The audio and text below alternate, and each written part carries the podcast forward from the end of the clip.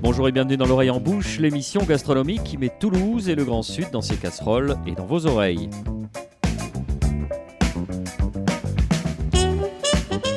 En cette période de Covid, il nous a paru pertinent, chères auditrices, de se pencher sur le sujet ô combien sensible des règles d'hygiène et de sécurité alimentaire. Sur le papier, certes, le thème n'est pas des plus glamour, et pourtant, un corpus de règles, de normes subtiles ou parfois contraignantes régit la sécurité alimentaire, notamment de la restauration dans notre pays. Dans certains cas, elles peuvent sembler tatillonnes, voire superfétatoires. Par exemple, dans un EHPAD où notre rédacteur en chef, Nicolas Rivière, est allé fureter avec son micro. Il y a des procédures pour nettoyer une salade.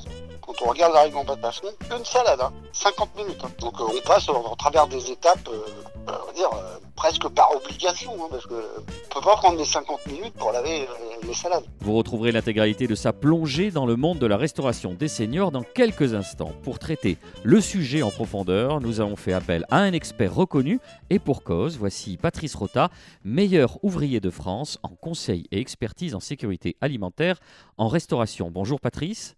Bonjour. Merci d'être avec nous aujourd'hui. Et pour compléter notre fine équipe, vous le savez si vous êtes fidèle, vous le découvrez si vous êtes de passage ou si vous êtes libertin, nous pouvons compter sur nos chroniqueurs. Florence Grimm, qui porte l'épicerie au pinacle de l'exigence gastronomique, sera notre témoin de moralité. La sommelière Marina Bounour insistera sur la nécessité d'une hygiène parfaite quand il s'agit de trousser la vigne. Enfin, le chef Nicolas Brousse vous donnera tous les secrets pour devenir un expert en mayonnaise et toutes les sauces apparentées. Alors, euh, tout d'abord, première question, Patrice Rota, on ne savait même pas que le titre de meilleur ouvrier de France existait en conseil expertise en sécurité alimentaire en restauration. Mais moi non plus.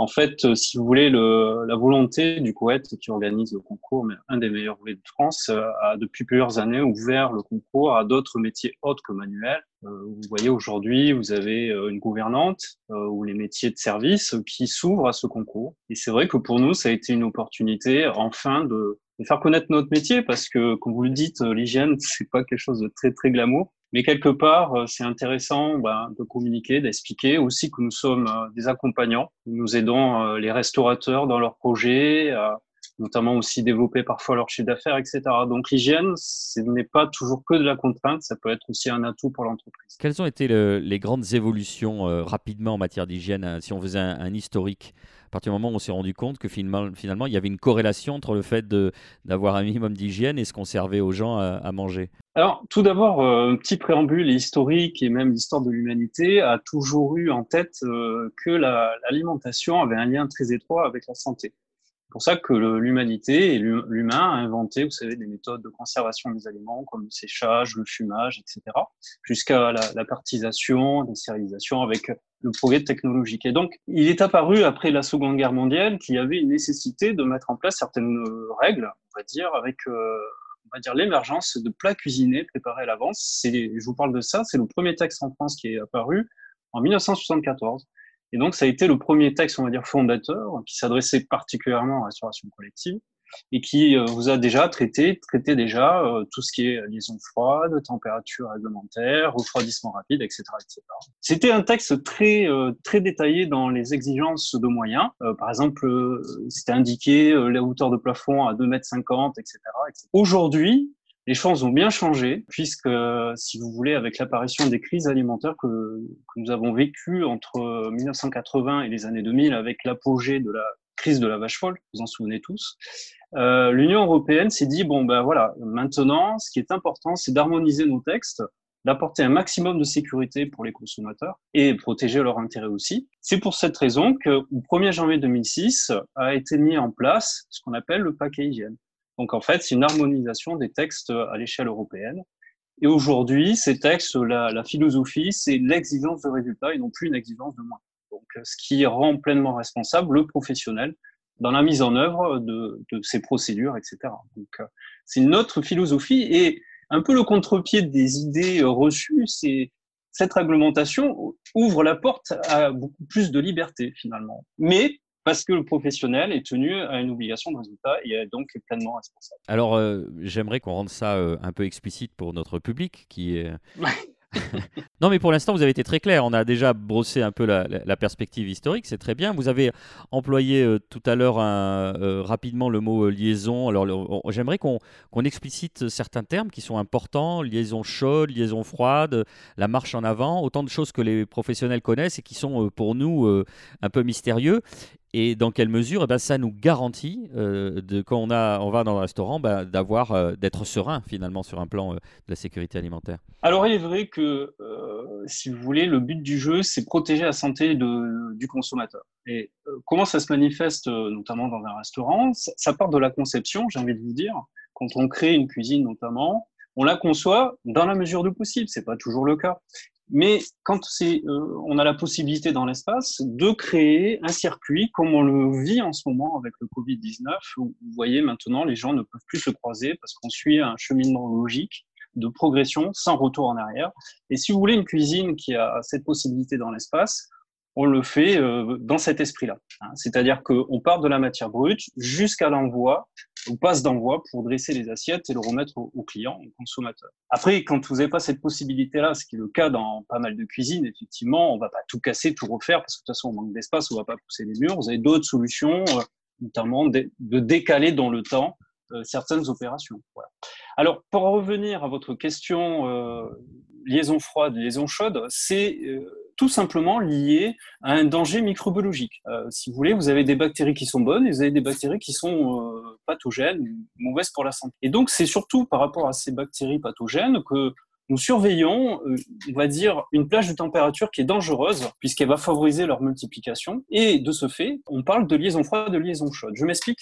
Liaison chaude, à partir d'une certaine température, vous avez ces bactéries pathogènes qui ne peuvent plus se multiplier et en plus, elles vont être détruites. C'est le seuil qu'on a fixé à 63 degrés. Et ensuite, la deuxième dynamique, lorsque vous refroidissez, c'est donc euh, réduire au maximum l'exposition de ces denrées euh, entre 63 et 10 degrés. C'est pour ça qu'il existe une réglementation qui dit bien c'est une baisse de température de 63 à 10 degrés en moins de deux heures. Pour cela, il existe des moyens, des équipements euh, spécifiques et adaptés, comme les cellules de refroidissement je ne sais pas si vous voulez que je vous décrive une cellule de refroidissement. Ah, on, on, en a, euh, on en a un petit peu conscience parce qu'on les voit toujours s'agiter. Ils ont des, des cellules sous-dimensionnées quand on regarde euh, par exemple Top Chef ou des choses comme ça. Volontairement, on leur a mis des tout petits trucs qui vont lentement, qui refroidissent lentement. Ça génère donc du stress, donc de la télé-réalité. Mais, mais concrètement, euh, cellule de refroidissement, donc Patrice Rota. Alors la cellule de refroidissement, si vous voulez, l'idée c'est pour permettre ce refroidissement rapide, comme je l'ai expliqué. vous avez un moyen frigorifique. donc à l'intérieur, c'est comme une soufflerie euh, très puissante qui permet, si vous voulez, d'augmenter les échanges thermiques et de, du coup de refroidir euh, dans les règles de l'art, c'est-à-dire 63 à 10 en moins de deux heures en règle générale c'est le cas. Après, on a toujours des petites exceptions, mais c'est aux professionnels de toujours adapter par rapport aux résultats. Voilà, rien ne l'empêche de, consommer rapidement ce produit, même si en trois heures, ça a été refroidi. Et voilà, euh, ce que je vous disais tout à l'heure, c'est une totale liberté à l'appréciation du professionnel euh, d'ajuster le tir quoi, à chaque fois. Nicolas Rivière. Pour résumer, Patrice Rota, il ne faut pas conserver des aliments ou les transporter à une température qui serait comprise entre 10 et 63 degrés. Absolument, absolument. D'ailleurs, euh, si j'ai un conseil à donner, euh, généralement, la liaison, le transport en liaison chaude est très difficile, très compliqué à maintenir. Euh, par expérience, c'est toujours problématique parce que vous, êtes souvent dans cette plage de température parce que même si vous envoyez dans un caisson isotherme à 80-90 degrés, si vous servez plusieurs établissements, euh, du fait que vous ouvrez la porte, etc., ou le caisson isotherme, à un moment donné, vous vous retrouvez dans cette plage dangereuse de température, effectivement. Donc aujourd'hui, c'est pour ça que la plupart des professionnels, les traiteurs, euh, les ventes à emporter, etc., sont typiquement en liaison froide. Patrice Rota, dès le début du confinement, par un élan de générosité, il y a un certain nombre de restaurateurs qui ont participé à des opérations de solidarité avec les soignants en livrant des repas euh, dans les hôpitaux. L'intention était évidemment fort louable, mais est-ce qu'en termes de sécurité alimentaire, il aurait peut-être parfois fallu prendre davantage de précautions? Comment couper l'élan de la générosité euh, c'est toujours difficile. Je pense que tous les professionnels ont conscience euh, justement de ce que je vous disais, de leur pleine responsabilité et de cette exigence de résultat. Donc souvent, on me demande, on me sollicite par rapport au transport, qu'est-ce que je dois faire? Est-ce que je dois acheter un camion, pas un camion frigorifique Tant que votre température n'atteint pas au-delà des 4 degrés Celsius si vous êtes en liaison froide, quel est le risque? Il est minimisé. Donc, c'est à chacun de, de, mesurer le risque, j'ai envie de dire. Donc, moi, je ne peux pas vous répondre parce que je n'ai pas assisté à un transport euh, réel euh, euh, de solidarité. Je n'y ai pas assisté malheureusement du fait du confinement, mais je, je, pense que les professionnels savent ce qu'ils font. Merci Patrice. On se fait une petite pause à caractère musical avant de se retrouver pour la deuxième partie avec nos sémillants chroniqueurs.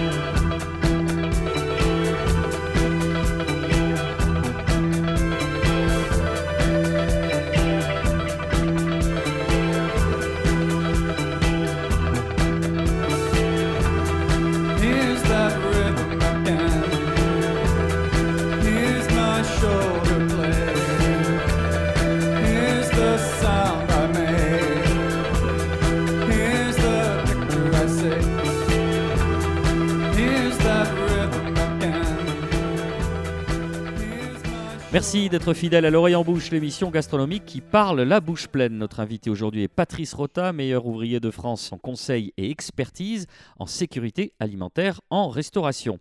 Alors vous le savez, avec cette crise du confinement, les médias ont beaucoup parlé de la situation dans les EHPAD. On compte plus de 10 000 décès dans ces établissements en France.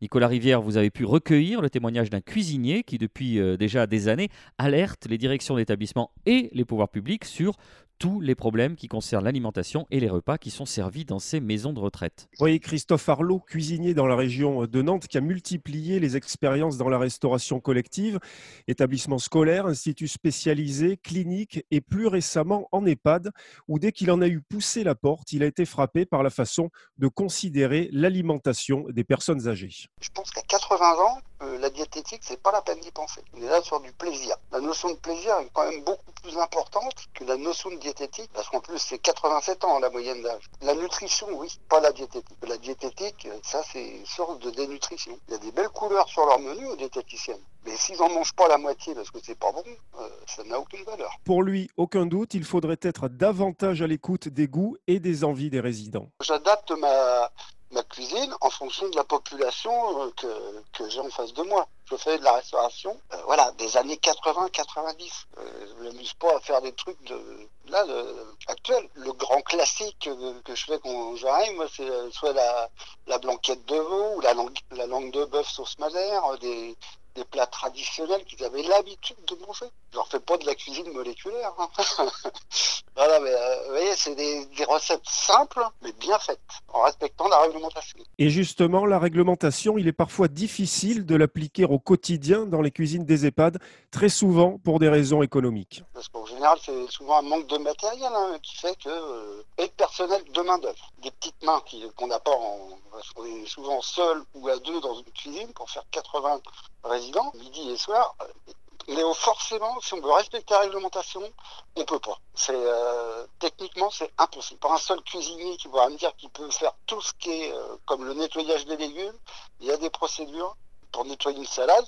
Quand on regarde la réglementation, une salade, hein, 50 minutes. Hein. Donc euh, on passe au, travers des étapes, euh, euh, on va dire, presque par obligation, hein, parce qu'on ne peut pas prendre les 50 minutes pour laver les salades. Dans le contexte de la crise du coronavirus et du confinement, la situation semble même s'être aggravée avec des repas servis dans des chambres, comme en clinique, mais sans le matériel approprié. La distribution en clinique n'est pas du tout la même qu'en EHPAD. On prépare et on met dans des chariots, et c'est maintenu en température parce qu'on dépasse. En général, bah, on sert devant, dans la salle de restaurant. Mais là, sur un cas où il faut faire du confinement, ils sont incapables de servir 80 euh, résidents euh, à température 63, hein, parce qu'ils n'ont pas le matériel. Ce qui se passe en ce moment, je vous avais prévenu, j'aurais dit, au lieu de les descendre tous comme ça le soir, laissez-leur le choix de manger en chambre, mais acheter des chariots de distribution. Voilà un cri d'alarme que Christophe Arlot continuera de pousser pour alerter les élus, les directions d'établissement et plus largement l'opinion publique. Merci Nicolas. Euh, Patrice Rota, votre réaction à l'écoute de ce reportage, je pense en particulier à cette norme, évidemment on, caricature sans doute, mais où il faudrait euh, nettoyer une salade pendant 50 minutes? Alors, pour tout vous dire, je suis un peu surpris, mais euh, je ne remets pas en cause euh, la parole du cuisinier, mais ça me paraît étrange, 50 minutes, mais à vrai dire, euh, il n'existe pas de normes. Hein. La réglementation ne va pas dans ce détail-là, puisque c'est chaque professionnel qui doit établir son propre protocole, si vous voulez. Donc, avec le contexte du Covid-19, il est évident que certaines procédures vont être mises à jour. Donc, ce qu'on appelle au niveau professionnel le plan de maîtrise sanitaire nécessitera quelques mises à jour. Mais je veux dire, dans une cuisine aujourd'hui, rien ne va être révolutionnaire. Les cuisiniers aujourd'hui, ils ont dans leur ADN cette démarche. Ils le savent. Euh, voilà, c'est pas une nouveauté. Donc, oui, il y aura peut-être des ajustements de produits, notamment sur les, euh, puisque c'est le sujet auquel vous me sollicitez, sur les crudités. Euh, peut-être utiliser non pas du vinaigre blanc parce qu'il est totalement inefficace sur le virus, mais plus des produits à base de chlore. Euh, attention, surtout pas de l'eau de Javel et encore moins des pastilles euh, de Javel, surtout pas. Mais euh, ça, il faut solliciter des fournisseurs qui ont l'habitude et utiliser ce qu'on appelle une centrale de dilution. La dilution se fera automatiquement. Voilà. Et je pense qu'on ne sera pas dans les 50 minutes. Voilà. Donc, c'est vraiment au cas par cas chacun de réajuster ces, procédures de façon à ce qu'elles soient applicables. C'est clair que si on fait une usine à gaz, euh, on va détourner la tête tout le monde. Hein. C'est pas, pas envisageable. Donc, il faut que ça soit du pratico-pratique. Patrice Rota, euh, vous allez avoir dans quelques jours, dans quelques semaines, c'est peut-être déjà le cas, euh, beaucoup de, de, pain sur la planche, puisque il va y avoir une rouverture des restaurants. Il y a ce qu'on appelle l'élaboration d'un guide des bonnes pratiques. Donc il y a beaucoup d'enjeux, beaucoup de choses qui sont en, cause. Euh, comment les restaurants vont-ils devoir se réagencer pour respecter les nouvelles règles? En tout cas, de votre point de vue, hein, puisqu'on sait que pour l'instant, c'est en, discussion, c'est en construction, donc c'est un, work in progress. Alors oui, euh, un vaste, vaste sujet aujourd'hui, comme vous venez juste de le dire, qui n'est pas encore acté par notre gouvernement. Alors en revanche, il est certain qu'il faut anticiper la réouverture euh, du restaurant. donc avec certains de nos collègues, on a déjà eu euh, plusieurs discussions et après avoir échangé avec plusieurs professionnels, on en est venu à, cette idée d'anticiper l'ouverture à plusieurs niveaux. Je dirais un premier niveau euh, plus mesure collective, un deuxième niveau cuisine et troisième niveau salle. Mesure collective, très important, vous imaginez bien, c'est les parties communes, euh, vestiaires, réfectoires.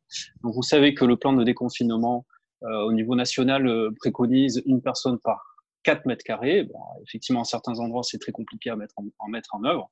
Donc, rien n'empêche, par exemple, au vestiaire de faire euh, euh, des prises de poste euh, en décalé, etc. Très important de mettre en condition saine à la fois les locaux professionnels et les locaux de réception du public, donc par un nettoyage des infections. Ça peut passer par une société spécialisée ou bien soi-même avec un produit désinfectant qui soit virucide, j'insiste. Hein. Il existe une norme là aussi, il faut que chaque professionnel se dirige vers leur fournisseur. Euh, vous avez également des mesures importantes de nettoyage des infections, de tout ce qui est contact avec les mains, donc les poignées de porte, les interrupteurs, etc., etc., etc. Donc voilà, au niveau des mesures collectives, bien sûr, il y a le linge, à tenir compte des tenues de travail, à laver à 60 degrés dans la machine à laver. Euh, d'autres, euh, d'autres suggestions également importantes avant la réouverture, c'est faire un point sur la maintenance des équipements, comme les, les équipements frigorifiques. On a parlé de l'incidence éventuelle de la climatisation. Je pense aussi aux chambres froides. Donc ça, c'est également solliciter des professionnels qui peuvent faire du nettoyage de l'infection de ces équipements particuliers, etc. Plein d'autres choses, mais je veux passer ensuite au niveau de la cuisine. Comme je vous l'ai dit tout à l'heure, la cuisine n'a rien de neuf à l'ouest, j'ai envie de dire, sauf euh, la nouveauté, ce sera le masque. Malheureusement, aujourd'hui, on le sait, euh, c'est un des seuls remparts pour éviter de se contaminer mutuellement. Donc ça, c'est une mesure qui nous paraît indispensable. Alors, d'autant plus qu'en cuisine, au moment du coup de feu, euh, difficile au niveau du pass de respecter les 1 mètre. C'est impossible. Donc, c'est quelque chose qu'il faudra envisager. Il faudra que ça rentre dans les mœurs. Comment je fais pour goûter un plat? Parce qu'un cuisinier digne de ce nom doit goûter les plats. Et eh bien, écoutez, tout simplement, en détachant avec l'élastique son masque, il goûte, il remet, en, ne touchant jamais son masque et en passant par l'élastique. Voilà. C'est des habitudes qu'il faudra prendre, euh, qui va changer un peu la vie du quotidien, mais pas tant que ça, j'insiste, en cuisine, puisque c'est dans l'ADN de chaque cuisinier aujourd'hui les règles d'hygiène. Donc, euh, c'est juste un renforcement. La grande nouveauté sera plus la partie salle, évidemment, euh, puisque nous, euh, consultants, nous allons essentiellement en cuisine, très rarement en salle, et aujourd'hui, elle va être de front, hein, en position frontale par rapport au risque de contamination, et surtout, la stratégie, vous l'avez bien compris, pour tous les restaurateurs, sera de rassurer la clientèle et de rassurer, bien sûr, ces équipes. La clientèle, comment la rassurer? Bien communiquer évidemment sur toutes les mesures qui vont être prises. C'est un atout, là encore une fois. Transformer la contrainte en atout, c'est indispensable. Expliquer donc ces mesures. Donc il existe euh, la première des choses, c'est bien euh, demander aux clients s'ils le souhaitent, mais c'est vivement recommandé de se désinfecter les mains avec un gel hydroalcoolique à l'entrée du restaurant. Ça sera à la caisse, par exemple, une protection plexi. Euh, bien sûr, des paiements euh, sans contact qui seront le, favorisés au maximum pour éviter euh, les contacts les interactions. voilà, voilà, donc tout un circuit peut-être à imaginer quand la salle le permet. la distanciation des tables, je ne veux pas trop en parler parce qu'aujourd'hui, on ne sait pas trop on navigue à vue. on parle d'un mètre, un mètre cinquante aujourd'hui, je ne peux pas être affirmatif là-dessus. pourquoi pas envisager des tables Aujourd'hui, on dit que les regroupements de 10 personnes est autorisé. Si on respecte sa distanciation entre les tables et autoriser une table de 10 personnes dans les mesures de sécurité, pourquoi pas l'envisager? Donc, vous voyez, il faut essayer de trouver une conciliation entre chiffre d'affaires, reprise de l'activité économique et la protection de tous. Voilà. Merci beaucoup, Patrice Rota. Je me tourne à présent vers euh, Marina. Euh, on reste toujours dans cette euh, hygiène alimentaire. Il est fondamental, en particulier lorsqu'on élève du vin, de respecter euh, l'hygiène. Et oui, parce qu'il ne faut pas l'oublier, le vin, c'est un produit vivant, donc lui aussi, il n'est pas à l'abri d'avoir des maladies. Donc ça démarre bien évidemment à la vigne. Donc pour vous donner un exemple, un sécateur, c'est un peu comme une seringue, c'est-à-dire que si vous piquez une personne et que vous en repiquez une, une autre, si la personne d'avant n'a rien, ça va. Mais si la personne d'avant est malade, vous refilez la maladie. C'est ce qui se passe un petit peu avec les sécateurs. Donc c'est très important de nettoyer bien les ustensiles en fait euh, euh, de, coupe hein, parce que du coup on peut, donner des maladies euh, aux différentes vignes selon le nombre qu'on a a coupé. Et ensuite, on a toutes les maladies qu'on va retrouver en cave, donc qui sont très souvent dues. Alors, elles ne sont pas toutes dues uniquement à un problème d'hygiène, c'est souvent un problème combiné, bien évidemment. Mais pour beaucoup, euh, c'est quand même l'origine des problèmes d'hygiène dans le sens où, effectivement, on ne nettoie pas bien forcément ses cuves ou tous les, euh, les outils de mesure euh, qui vont être en contact avec le mou. Donc, dans ces maladies-là, on va avoir des maladies fongiques, protéines, protéiques pardon, ou microbiennes. On va retrouver euh, le fameux goût de bouchon. Alors ça, c'est dû à une molécule qui s'appelle, alors attention, le trichloroanisole. Euh, c'est une des molécules en fait qui fait partie de la maladie du bouchon. Elle n'est pas donnée que au, au bouchon. On peut aussi la retrouver dans les palettes, dans les charpentes. C'est une molécule qui est volatile. Donc du coup, si vous nettoyez pas bien tout ce qu'il y a autour de vous, on peut vite contaminer les bouchons ou du moins les contenants et contaminer son vin par le goût de bouchon. On va avoir le goût de souris aussi. Donc ça, pareil, c'est souvent un manque d'hygiène où on va avoir ce côté ben, vraiment euh, un peu euh, vieux placard, un peu souris. Ça arrive, très, ça, arrive souvent. Euh, on va avoir la tourne et la piqûre acétique qui ont toutes les deux un petit peu la même, la même essence dans le bon sens du, enfin, dans le mauvais sens du terme. On va avoir ce côté vernis à ongles et un peu dissolvant. Donc toutes ces maladies, malheureusement, euh, on va les retrouver principalement dans les vins, euh, ce que l'on appelle nature, hein, ou du moins les vins euh, travaillés au naturel. Pourquoi? Parce qu'ils sont très peu protégés par des produits chimiques, donc vont être beaucoup plus fragiles. Et il faut quand même se l'avouer qu'il y a deux, trois vignerons qui ont quand même une hygiène assez, comment dire, approximative, donc du coup, sur eux-mêmes et aussi dans leur cave.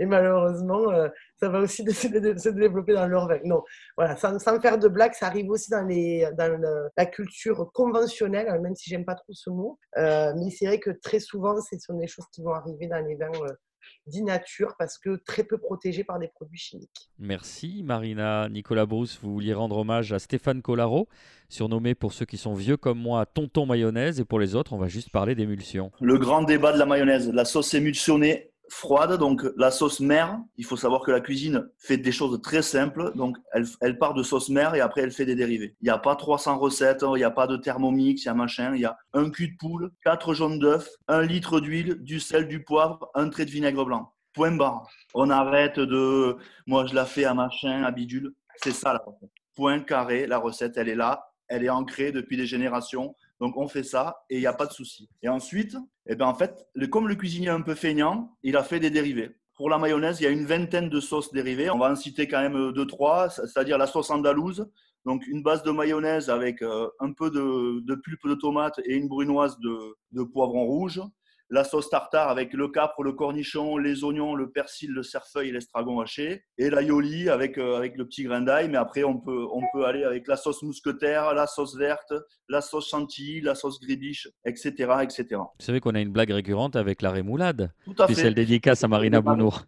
Eh ben, la rémoulade, c'est le premier dérivé. Donc, vous mettez une cuillère de moutarde dans la mayonnaise et vous faites une rémoulade. Point barre c'est tout simple. Merci, chef Bruce. Et après, pour faire un petit clin d'œil à Monsieur Rota, quand même, c'est que faut pas stocker de la mayonnaise. C'est la durée de vie d'une mayonnaise, c'est une journée. Donc en fait, on la fabrique le matin, le soir on la jette. Si vous la fabriquez à 23 h à minuit vous la jetez. Sinon, euh, après, euh, ça peut être très compliqué. Nicolas Rivière. Bah, l'idéal, c'est pas de la jeter, c'est de la manger, Nicolas Brousse, non? Ouais, mais en fait, euh, y a, comme il y en a qui la jettent, moi je la jette pas, hein, on la mange. merci, merci à Patrice Rota d'avoir accepté notre invitation.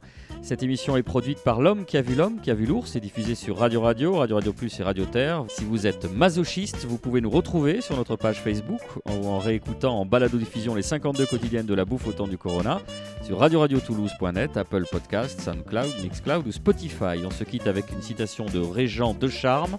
Le début de l'hygiène, c'est d'haïr les microbes des voisins. Rendez-vous dans une semaine. Merci de votre fidélité et d'ici là, portez-vous bien.